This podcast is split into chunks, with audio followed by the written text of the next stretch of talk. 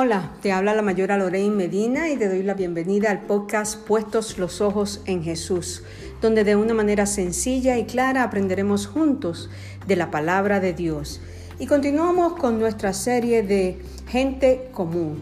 Y hoy nos vamos a un personaje que es muy conocido, pero a la misma vez conocemos muy poco acerca de él.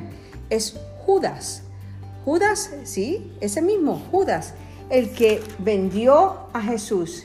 Y en el libro de Mateo, en el capítulo 27, nos habla acerca de Judas.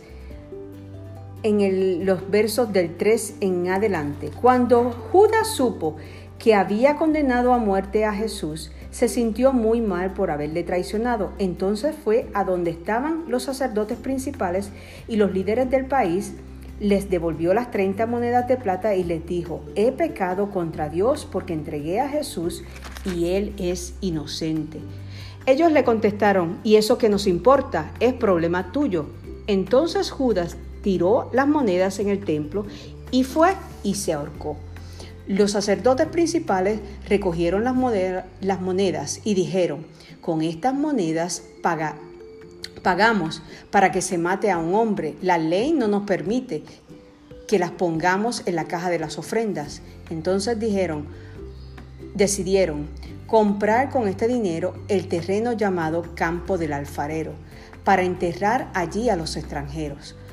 Por eso aquel terreno se conoce con el nombre de campo de sangre. Así se cumplió lo que se había dicho el profeta Jeremías. La gente de Israel puso el precio que se pagó por la vida de aquel hombre, 30 monedas de plata, y ellos tomaron ese dinero para comprar el, campo del alfarero, tal como Dios lo había ordenado.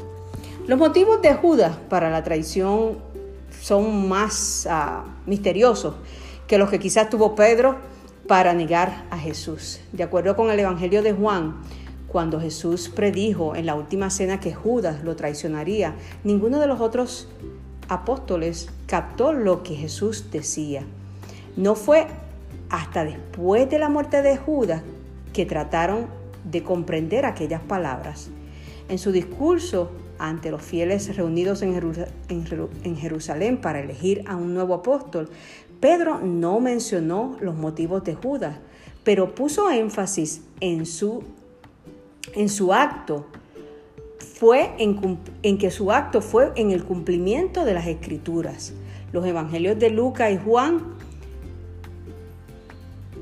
aseveran que Satanás fue la fuerza que impulsó a Judas y que su traición a Jesús fue parte del plan de Dios. El Evangelio de San Mateo da a entender que la avaricia pudo haber sido un motivo por porque Judas vendió a Jesús por 30 monedas de plata. Algunos consideran que la motivación de Judas fue una mezcla de, de enajenación y celos. Su apellido, Iscariote, puede traducirse como hombre de Keriot. Eso es un pueblo de Judea muy alejado de Galilea. Quizás Judas se sintió siempre como extranjero. Otra teoría también dice que es que Judas no entendió la clase de Mesías que era Jesús y esperaba que el maestro encabezara una revuelta militar cuando vio que Jesús no usaría la fuerza, Judas se sintió defraudado y lo traicionó. Interesante por demás que cuando Judas dice que él se sintió mal. No dice que se arrepintió de lo que él había hecho. Nosotros podemos sentirnos mal por lo que hemos hecho, pero tenemos que llegar al arrepentimiento. Tenemos que llegar al arrepentimiento y pedirle perdón a Dios por las cosas que hemos hecho mal delante de Él. Así que, ¿qué aprendemos de Judas? Tenemos que no tan solo sentirnos mal si pudiéramos decirlo así, pero hay que arrepentirse para buscar el perdón de Dios y la limpieza de nuestros pecados. Espero que hoy hayas aprendido algo nuevo, así que te invito a que si no lo has hecho, que te suscribas al podcast y que lo compartas con otros, si así lo, lo entiendes, ah, y que recuerdes, puestos los ojos en Jesús. Dios te bendiga y Dios te guarde.